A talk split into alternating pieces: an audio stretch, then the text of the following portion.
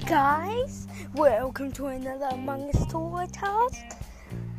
Today we're gonna explore the world of control. Control is the task where you have to steer the rocket away from these alien ships while they're blasting you. There are controls, and there's also your lives. There are three lives, and control is part of the Skeld map, which you could unlock as we did the task last time. Popper and Player. Control is one of them. There's also MIRA HQ, Airship, and then Polaris.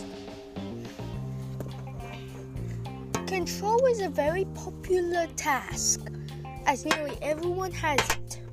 Not much, but still. There's a control board and then controls. It is in Bingo's little cubby house. And the swap cards. And this is a two part episode, which means we're going to do another episode, which means includes pop. This is a place where you get to play with my Lego for a limited time only.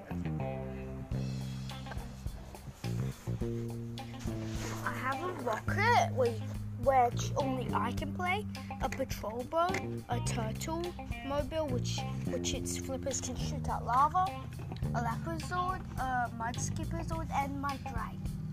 I'm recording a podcast. There's also people and some weapons. Well, thank you for listening to this podcast. I hope you'll have some more.